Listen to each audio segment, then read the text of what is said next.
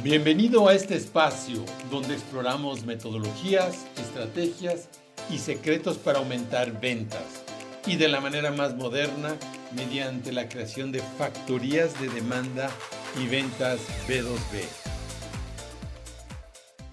Hoy vamos a hablar de un tema para mí absolutamente fascinante, un tema por demás importante creo yo en estos días sobre todo en los tiempos en los que estamos viviendo cambios verdaderamente radicales en la forma de vender, en la forma de comercializar, en la forma de hacer negocios, en tiempos en los que estamos a punto de vivir en una revolución de los servicios especializados de alto valor y eh, obviamente el tema relacionado siempre con las ventas, pues a todos nos importa, ¿no? Eh, porque todos necesitamos vender, eh, cualesquiera que sean nuestros productos o servicios, em, y nos vamos a especializar, vamos a enfocarnos en el tema de las ventas business to business, todo lo que son las ventas de empresas a empresas, de negocios a negocios, y de eso va a tratar hoy. Va a tratar hoy de un tema muy importante que tiene que ver con la creación de demanda y en comparación con la venta tradicional de lead generation que se ha estado haciendo casi eh, por una década ya, especialmente después de 2014, 2015, ha sido la forma más, digamos, eh, utilizada para poder promover nuestros servicios. Mi nombre es Víctor Heredia, me da mucho gusto saludarlos. Eh, soy emprendedor y empresario desde hace más de tres décadas en muchas industrias. En los últimos 20 años tuve la fortuna y, digamos, la visión de digitalizarme, mover toda mi operación al mundo digital. Eso me permitió ir a la zona del Silicon Valley desde hace casi 20 años y he estado ahora pues ayudando a acelerar, incubar empresas en, en diferentes ramos, especialmente en empresas de servicios y de base tecnológica. Muy bien, entonces vamos a entrar de lleno al tema. ¿Por qué es tan importante vender? Porque la venta es eh, lo que da vida a la empresa.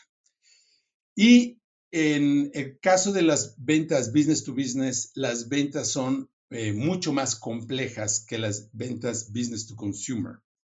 Estamos viviendo en una disrupción, si hablamos de las ventas business to consumer, estamos básicamente hablando de personas, de empresas que venden a consumidores finales, en el caso del business to business, son empresas que venden productos o servicios a otras empresas. Si nosotros recordamos brevemente lo que ha pasado con el Internet, las ventas se transformaron de una manera radical porque por primera vez de poder hacer campañas publicitarias por medios masivos como era la televisión, como era la radio, donde podíamos llegar e informar y comunicar a muchas personas. El Internet por primera vez nos permite llegar de una manera completamente dirigida y puntual. En el inicio el Internet no tenía esa capacidad. El Internet nos permitía a través de buscadores, por eso quien generó la primera, digamos, la primera disrupción importantísima en el marketing digital, pues fue Google, porque todos empezamos a utilizar Google como un buscador para encontrar información de todo tipo. Y, con esto empezó la era de la información, la era de la información que empezó un poco antes con todo lo que son los dispositivos digitales, el que estaba más informado, el que tenía más datos en, aquellos, en aquellos tiempos, era el que tenía una ventaja competitiva. Y entonces, eh, cuando nosotros empezamos a poder tener esa capacidad de difundir y comunicar de una manera más segmentada, todo empezó a cambiar. Cuando surgen las redes sociales, eh, de pronto se empieza a dar un cambio radical en la forma en que podemos llegar a audiencias muy específicas y entonces empresas como Facebook, después se dio con, con, Instagram, ahora con LinkedIn, em, se empieza a dar un perfilamiento muy específico de los compradores. En el caso de Business to Business, LinkedIn se ha posicionado como la empresa líder en la difusión eh, de eh, mensajes en la posibilidad de crear relacionamientos y también en la venta de publicidad. La, estaba leyendo la semana pasada las estadísticas de venta de publicidad de LinkedIn ha aumentado de una manera radical, a diferencia de la publicidad, por ejemplo, que se está generando en otros medios eh, como Facebook o Instagram. TikTok ahorita está generando una audiencia que supera de una manera muy importante em, a LinkedIn e Instagram de manera conjunta. Tiene más tráfico hoy en día TikTok que Instagram y Facebook juntos. En el caso de LinkedIn, eh, la capacidad de poder acercar eh, potenciales compradores con proveedores ha hecho que inclusive LinkedIn, que acaba de sacar un producto, un servicio que se llama Edge, para que lo tienen medio escondidito, no está así abierto al público, se ha convertido LinkedIn en una empresa de consultoría. Entonces vemos cómo todo el, conocimiento y la expertise se están convirtiendo en servicios especializados. Entonces, de pasar de esa era de la información, pasamos a la era del conocimiento, la era del know-how, y lo que ha pasado en los últimos años es que el know-how se ha convertido en un commodity. La diferenciación que hay por saber algo cada vez se está disminuyendo. Hoy en día, la capacidad que tenemos de generar valor simplemente porque sabemos se está minimizando. Entonces, ¿qué es lo que ha pasado? Que el conocimiento, el expertise se está convirtiendo ya sea en SaaS, en servicios, eh, en, software as a service, en software o tecnología que permite automatizar y sistematizar ciertos procesos de transformación o realizar cierto tipo de actividades de una manera automatizada a través de software en la nube, que ya de hecho no se le llama software, se llama software as a service, que fue precisamente Salesforce. ¿Se acuerdan que, que salió con ese símbolo de no software? No, ya no se, ya no se empezó a vender el, software como un licenciamiento instalado en tu computadora, sino se empieza a vender como un servicio en la nube donde podemos acceder y eso permite que se masifique eh, la entrega de este servicio. Y el otro eh, gran em, frente es el frente de los servicios especializados. Ahí es donde se viene la revolución. Eh, esto a mí me entusiasma muchísimo porque esto tiene que ver con parte de mi historia, tiene que ver con pues muchos años eh, del proceso de poder convertir el conocimiento en algo que pueda convertirse en un servicio producto de alto valor y que podamos vender a escala. Como yo les comentaba, yo me fui al Silicon Valley hace cerca de 20 años y ahí tuve la experiencia de estar en procesos de aceleración de negocios. La aceleración de negocios es cuando tú tienes un servicio exitoso o un producto exitoso en un país y lo quieres llevar a un mercado global o lo quieres llevar a un mercado como los Estados Unidos, que es un mercado increíblemente grande. La verdad es que los que no eh, hemos tenido la experiencia de vivir ya de lleno y hacer negocio en Estados Unidos, no nos damos cuenta del tamaño del mercado de los Estados Unidos. Es verdaderamente increíble. Entonces, cuando uno quiere ir a un mercado global, ir a un mercado eh, como el mercado de Estados Unidos, uno tiene que pasar por un proceso de aceleración, donde tenemos que adaptar y convertir nuestros procesos todos a una economía y a una mentalidad diferente. Entonces yo, yo pasé por ese proceso eh, y también pasé por el proceso de incubar diferentes eh, emprendimientos. Y entonces lo que sucedió es que yo sin saberlo empecé a desarrollar un proceso que se llama productización de alto valor. Y entonces eh, convertí un proceso como es la formación, la capacitación, primero que nada en procesos eh, productizados. ¿sí? Esta palabra es una palabra, digamos, nueva en, español sobre todo. Es una palabra nueva en todo el mundo. Pero lo que hace la productización es que convierte un servicio en un resultado, en un resultado de negocios. Cuando nosotros podemos descifrar cómo se puede generar un impacto y un negocio en una empresa, podemos convertirlo en un resultado específico. Y entonces cuando podemos lograr hacer eso, entonces podemos ya vender algo de una manera mucho más escalable. El gran reto de las empresas de servicios es cómo escalar. Y bueno, para todas las empresas, ¿no? Eso es, de hecho, la esencia del emprendimiento. En, el mundo de habla hispana, a veces se habla de emprendimiento o, y de empresarios, del mundo empresarial y del mundo del emprendimiento. En el concepto del Silicon Valley, el emprendedor sobre todo el emprendedor de base tecnológica, es aquel que genera un proyecto que resuelve un problema específico en el mundo en general eh, y en el mundo de los negocios, que es cuando empezamos a hablar de business to business, cuando nosotros podemos resolver un problema y lo podemos escalar, estamos hablando de un verdadero emprendedor. Por eso los grandes empresarios hoy en día en un mundo digitalizado son emprendedores. Steve Jobs es un emprendedor, Elon Musk es un emprendedor, eh, todos estos eh, Jeff Bezos son emprendedores. Entonces, hoy en día estamos en la era del emprendimiento, digamos, y el emprendedor que puede escalar se convierte en un emprendedor, empresario que puede precisamente escalar. Pero para poder escalar, ¿qué necesitamos? También vender escala. Entonces yo le estaba comentando, yo empecé a hacer universidades corporativas, este, después empecé a vender otro tipo de servicios en paralelo siempre he tenido una empresa de software que me ha acompañado y donde hemos hecho tecnologías porque la tecnología te permite precisamente hacer ese proceso de escalamiento y poder generar un modelo de ventas que te permite generar eh, recurrencia y te permite generar, eh, digamos, cash flow eh, si tienes el modelo de, de negocio adecuado. Entonces, ¿qué fue lo que pasó? Y esto es muy relevante porque lo que les estoy contando es un poquito la historia de cómo yo entré a las ventas B2B en masa.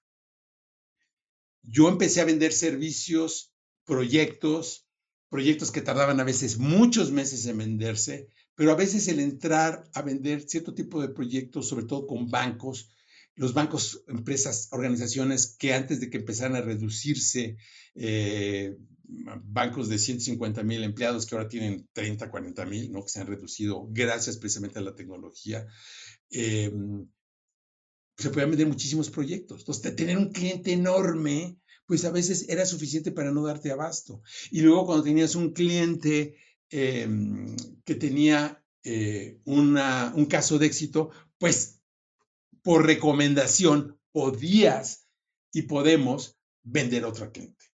Sin duda alguna, el poder vender boca a boca, o más bien el boca a boca, es la forma de ventas más poderosa. ¿Por qué? Porque una persona que tiene una experiencia positiva te refiere, se da esa confiabilidad, esa confianza en ese proveedor que ha generado un resultado positivo y cuando lo recomienda a otra persona, pues tiene obviamente una ventaja enorme, ¿no? Entonces, ¿qué es lo que pasó? Que empecé a desarrollar tecnología para poder escalar la consultoría, para poder escalar los servicios. Siempre tuve la obsesión desde que eh, fui al, al Silicon Valley de cómo se podía escalar los servicios especializados, la consultoría y los servicios de alto valor agregado, como puede ser hoy en día el generar campañas publicitarias, el poder hacer diagnósticos organizacionales, el poder hacer todo ese tipo de cosas, cómo se podría escalar. Entonces, desarrollé una tecnología para poder escalar este tipo de procesos, pero entonces me enfrenté a un problema. Ya había desarrollado cómo productizar servicios. Por otro lado, empecé a detectar y desarrollé una tecnología para cómo escalar la entrega de servicios, una plataforma que eh, la hemos usado únicamente con proyectos eh, propios, que se llama Master Sherpa, eh, sensacional y que hemos evolucionado en los últimos dos años, pero tenía un problema, cómo vender a escala servicios business to business. Y entonces, eh, fue tal mi, interés, mi obsesión, que de plano hice una empresa de ventas business to business porque compré servicios a diferentes empresas, contraté consultorías, contraté a, a muchas personas que no me dio resultados. Y entonces dije, no, tengo que de plano meterme de lleno a esto. Y creé una empresa, una empresa de, de ventas business to business, Sales Planet. Eh, conseguí eh, un par de socios muy eh, expertos en el tema y entonces entramos de lleno al proceso. ¿Y qué fue lo que pasó? La experiencia fue muy interesante. Entonces, lo que, em, lo que pasó es que empecé a, vivir de manera directa cómo las metodologías de business to consumer, de B2C, se empezaron a trasladar al B2B. Las áreas de marketing se enfocaron mucho al desarrollo del branding y las áreas comerciales se empezaban, y de hecho eso es lo que sucede hoy en día, se, están, se han enfocado a la sistematización y automatización del proceso de ventas.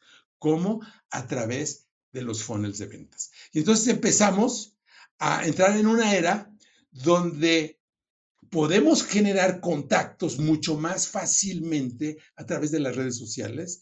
Podemos, en algunos casos, comprar bases de datos de correos, ¿sí? Empezar a hacer campañas masivas y empezar a generar estos funnels de ventas. ¿Qué es un funnel de ventas? Para aquellos que, que no están muy familiarizados con el tema, muchos de ustedes deben estar muy bien familiarizados, pero el funnel de ventas es un, es un embudo, un embudo que normalmente y técnicamente lo, separamos entre el tofu, mofu y bofu. El top of the funnel, el middle of the funnel, el bottom of the funnel es la parte de arriba del embudo, ¿sí? la parte ancha, que la parte media y la parte baja.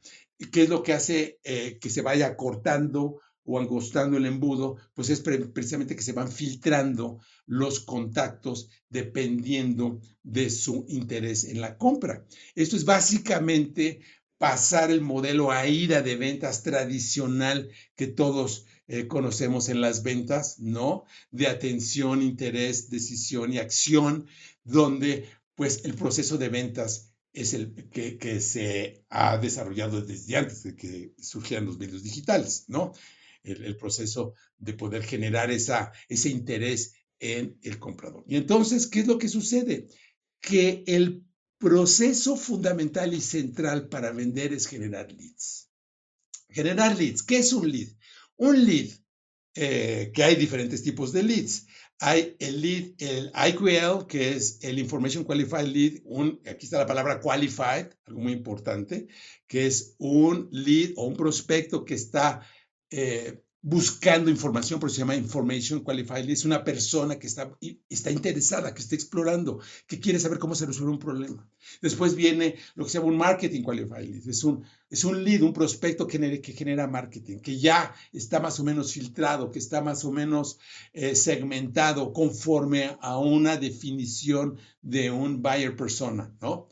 Casi todos eh, en los métodos ahorita actuales eh, ¿qué es lo que hace? Define tu buyer persona, define tu nicho de mercado, define tu, tu nicho de tu comprador ideal. Y entonces definimos ese comprador eh, ideal, lo eh, perfilamos adecuadamente, sobre todo con datos demográficos, edad, sexo, industria, puesto. Y entonces ese contacto que es el, que, principalmente lo capturamos como, porque está buscando información. De ahí surge el concepto de el lead magnet.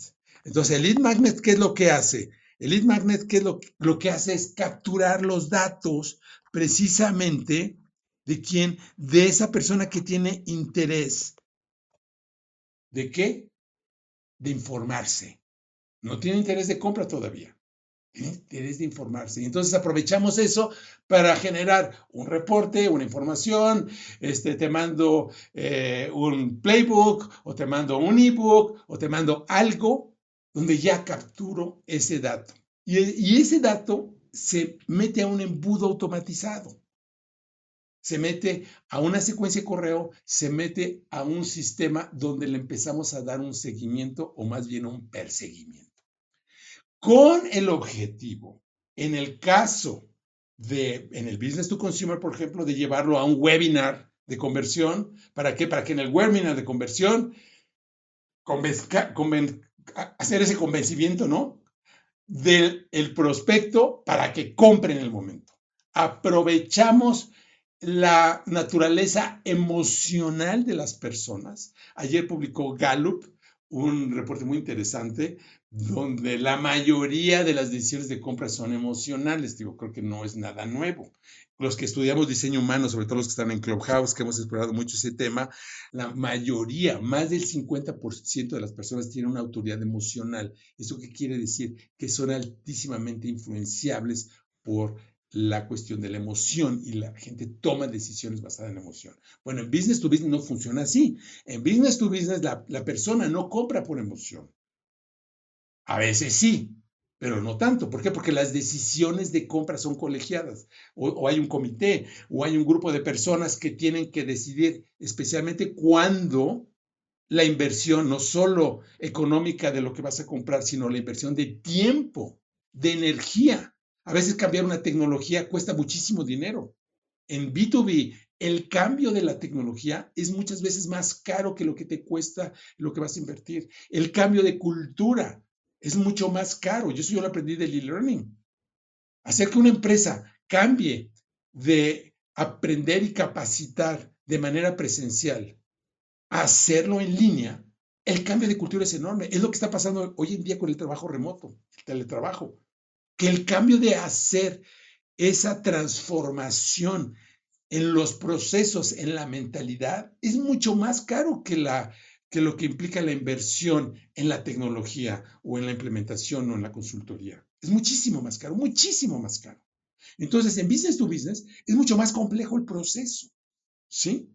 Y entonces, este proceso de generar leads, capturar contactos para poder darles ese seguimiento y ese perseguimiento que empezó a funcionar de una manera, era mejor, ¿sí? Que estar haciendo llamadas en frío, que estar haciendo visitas personales, se descubre que ahora puedo conseguir el contacto en LinkedIn, que ahora puedo con Sales Navigator empezar a segmentar mercados y puedo empezar a generar contactos y puedo empezar a perseguirlos inclusive con herramientas automatizadas como Expandi. LinkedIn, precisamente por el uso de este tipo de herramientas, ha restringido el número de nuevos contactos que puedes generar. Creo que hoy, en día está como a 100 a la semana, antes no tenía restricción, porque hay este tipo de herramientas como Expandi que pueden hacer esa automatización del seguimiento.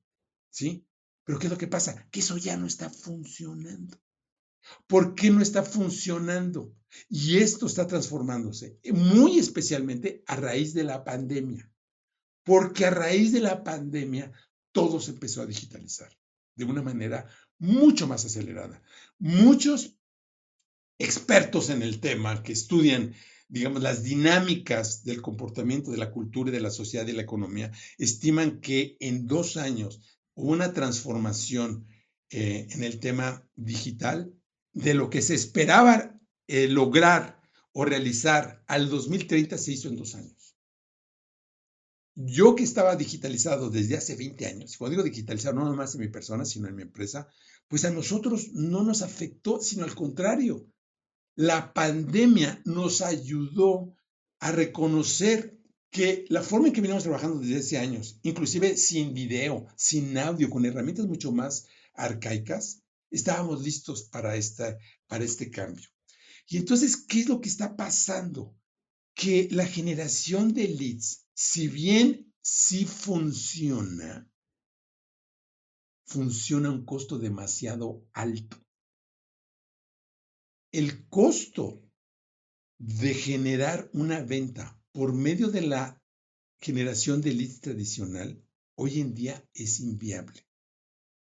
Salesforce reportó, recordemos que Salesforce tiene la tecnología que por cierto acaban de sacar anoche, eh, eh, vi el anuncio de Salesforce Jenny, del Salesforce Genio, ¿sí? Es una nueva tecnología que va a empezar, está, está usando ya inteligencia artificial precisamente para hacer una respuesta totalmente personalizada a los clientes. Vamos a ver qué tal funciona. Sin embargo, yo creo que ahí no va a estar la solución. Lo que ha pasado es que Salesforce precisamente reporta que de cada 10.000 contactos, de esas gentes que capturamos por lead magnets, de esas gentes, de esas tarjetas que conseguimos en una reunión de ventas, de todos esos nombres de personas que supuestamente concuerdan con el perfil de compra que tenemos definido nosotros, por supuesto, por su industria, por el número de empleados de la empresa, por el nivel de facturación de la empresa, etcétera, etcétera, de cada 10.000 contactos solo se generan 130 reuniones de venta. 1.3%. El problema no está ahí. El problema es que de 100 empresas, solo hay una conversión del 2 al 4%. Esto nos genera un punto 4 millar de conversión. Y este es un gran problema. El problema es que generar leads, todo mundo está, y digo todo mundo, porque a mí me llega todos los días varias empresas, dos o tres diarios, tratando de venderme el conseguirme reuniones de venta o el quererme generar leads. Busquen cursos para generar leads. Todo el mundo está buscando generar leads porque estamos, estamos viviendo en la ficción de que generar leads o más leads me va a generar más ventas. Pues hasta cierto punto, sí. Entonces, si quiero tener dos ventas o tres ventas o cuatro ventas en eh, business to business, de acuerdo a los datos de, Salesforce, pues hay que en lugar de sacar 10 mil contactos, hay que sacar 20 mil. Y en lugar de 20 mil, quizás 40 mil. Pero así no funciona. En B2B el mercado no es tan grande. En el mercado no podemos decir, no, pues es que si no hay 20 mil, pues agarro 50 mil eh, clientes potenciales. En B2B así no funciona. Entonces, ¿qué es lo que está pasando? ¿Qué es lo que pasa? ¿Cuál es el problema de, de lead generation? El problema de lead generation es que cuando tú generas demasiados contactos, generas un funnel y una base de datos que tienes que administrar y gestionar. Sobre todo, son contactos de gente que no quiere comprar. Esa es la parte importante. No quieren comprar. Y entonces las ventas actuales están centradas en buscar hacer contactos, generar reuniones, generar presentaciones y conversaciones con gente que no quiere comprarte. Y entonces el ciclo de ventas es larguísimo. Hay que hacer citas, citas, reuniones. Y aparte tienes que hablar con muchas personas dentro de la organización.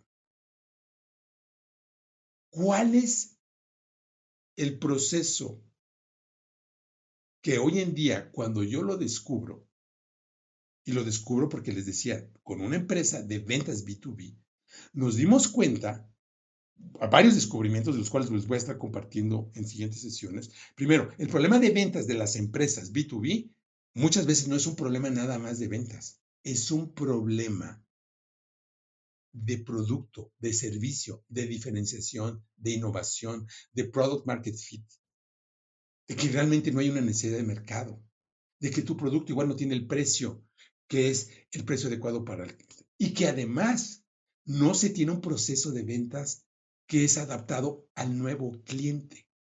Entonces, el primer problema que tenemos es que tenemos una base de datos increíble de gente que no quiere comprar.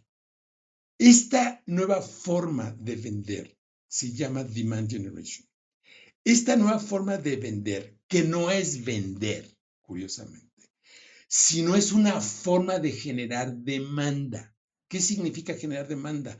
Generar interés e intención, no solo interés, intención de compra. La palabra mágica es intención de compra. Cuando ustedes escuchen el término generación de demanda, lo que es, queremos es buscar intención de compra. Y entonces, les voy a, dar cinco diferencias muy importantes entre lead generation y demand generation. Esto lo voy a publicar hoy en un clip en, en, en la página de Sales Planet y en mi perfil personal para que ustedes lo tengan a la mano. ¿Sí? ¿Cuáles son esas cinco grandes diferencias? Primero, cuando nosotros hacemos el proceso, y déjenme explicar brevemente lo que significa generar intención de compra y cómo se hace. La, la diferencia es una diferencia bastante radical, ¿eh? Eso sí, eso sí les comento. Es una diferencia radical. ¿Por qué? Porque en lugar de yo tratar de vender el producto y que yo genere la intención de compra o que el equipo de ventas genere la intención de compra, porque en el modelo que estamos hablando de lead generation, lo que hace marketing es tratar de generar contactos y prospectos para que el área comercial lo pueda eh, vender, ¿no? Esa es la idea. Bueno, esta idea es una idea un poco antigua, o más bien muy antigua. Para poder hacer ese proceso se genera un puesto como es el de los SDRs, los Sales Development Representatives. son la gente que precisamente va a generar esos contactos. Busque esos contactos. Y esta generación de contactos es para qué? Para que lo tienen que calificar y cualificar al prospecto. Que vaya y sea adecuado al perfil de la persona, del decisor que necesitamos para poder vender nuestro producto.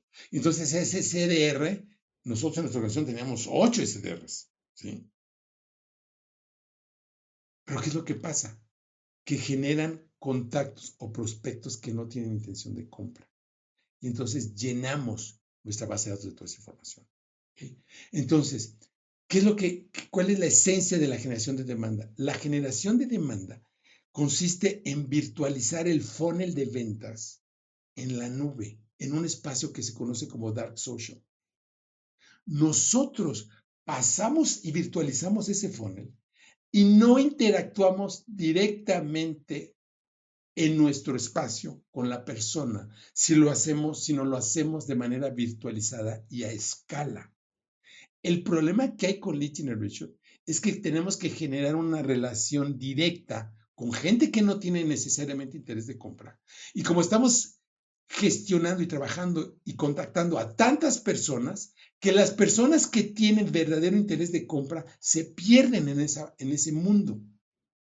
Y entonces no le estamos dando atención adecuada a aquellos, a ese pequeñísimo porcentaje, a ese 1 o 2% que realmente quiere ir a una, a una reunión de compras y a ese 1 o 2% de los que entran a la reunión de compras cuando no están listos, no tenemos la energía, el tiempo y los recursos para poder darles atención.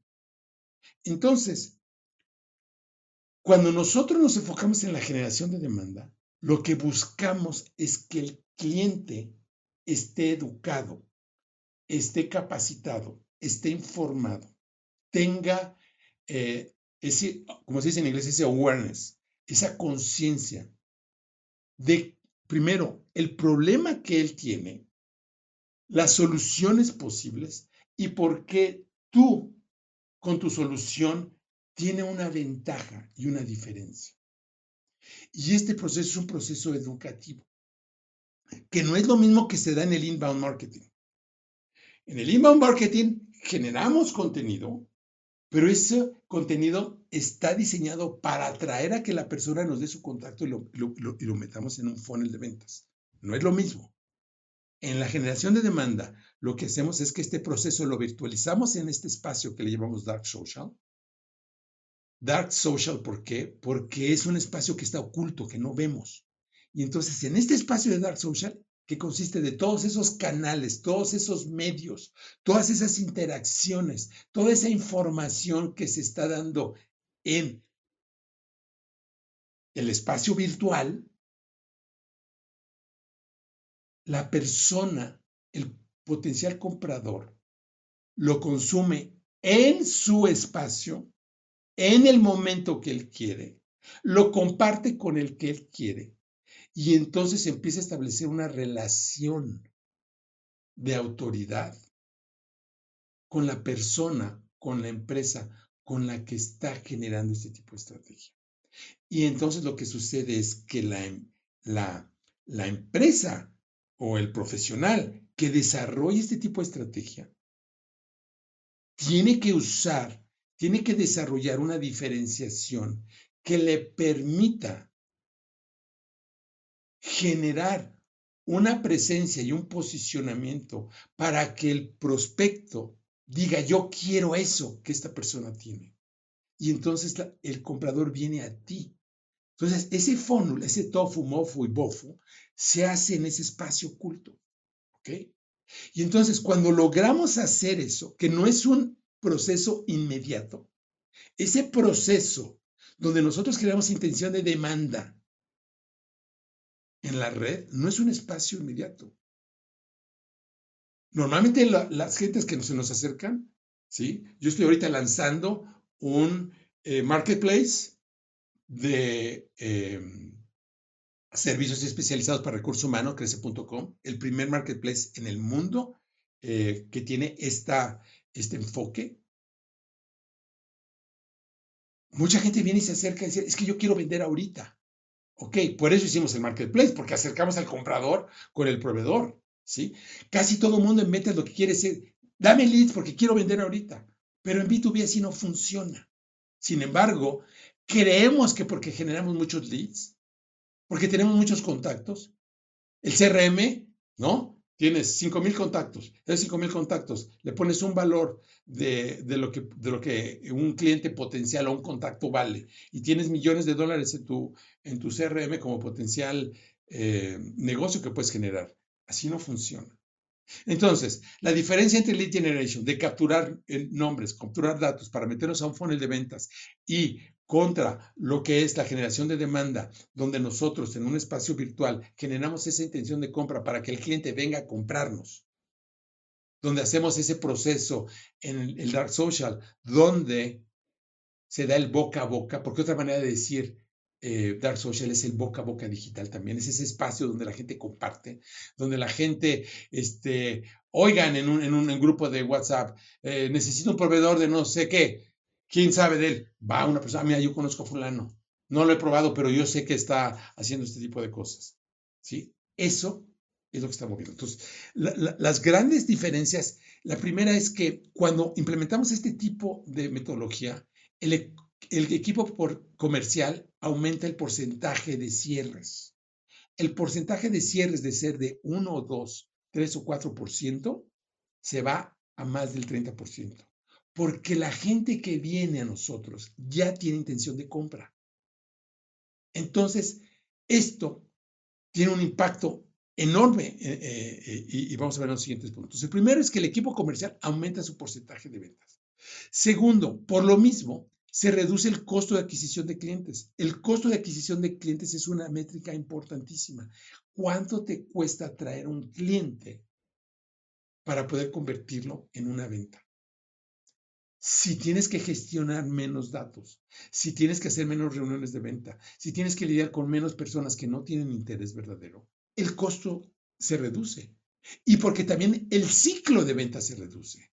El ciclo de convencer a un cliente que no tiene intención, de hacerlo uno a uno, ahora lo hacemos a escala, lo hacemos de manera masiva. Entonces, la, la parte educativa es la que se masifica. Y eso hace que se reduzca el ciclo de ventas. Entonces, tener un ciclo de ventas de 6 a 12 meses, ahora tienes en 6 semanas. Y eso reduce el costo. La tercera gran diferencia es que el cliente viene a ti y no tú estás persiguiendo al, prospecto. Esto es importantísimo. Entonces, todo se facilita, ¿no? El cuarto punto es que se acelera la velocidad de lo que se llama el pipeline de ventas. Se acelera el proceso en el cual cuando la persona te contacta, tú logras hacer un cierre. ¿Sí? Y, eh, por último, el ahorro que se da en publicidad pagada es enorme. Enorme. ¿Por qué? Porque normalmente la publicidad pagada se hace para generar contactos y leads. La publicidad pagada es válida, pero la publicidad pagada es para cuando ya hay una intención de compra, sobre todo en mercados que son muy amplios y donde está comoditizado, por decir de, alguna manera, el tipo de servicio o producto que tenemos. Entonces, cuando ya hay una intención de compra, es importante a veces hacer campañas pagadas para acelerar el proceso.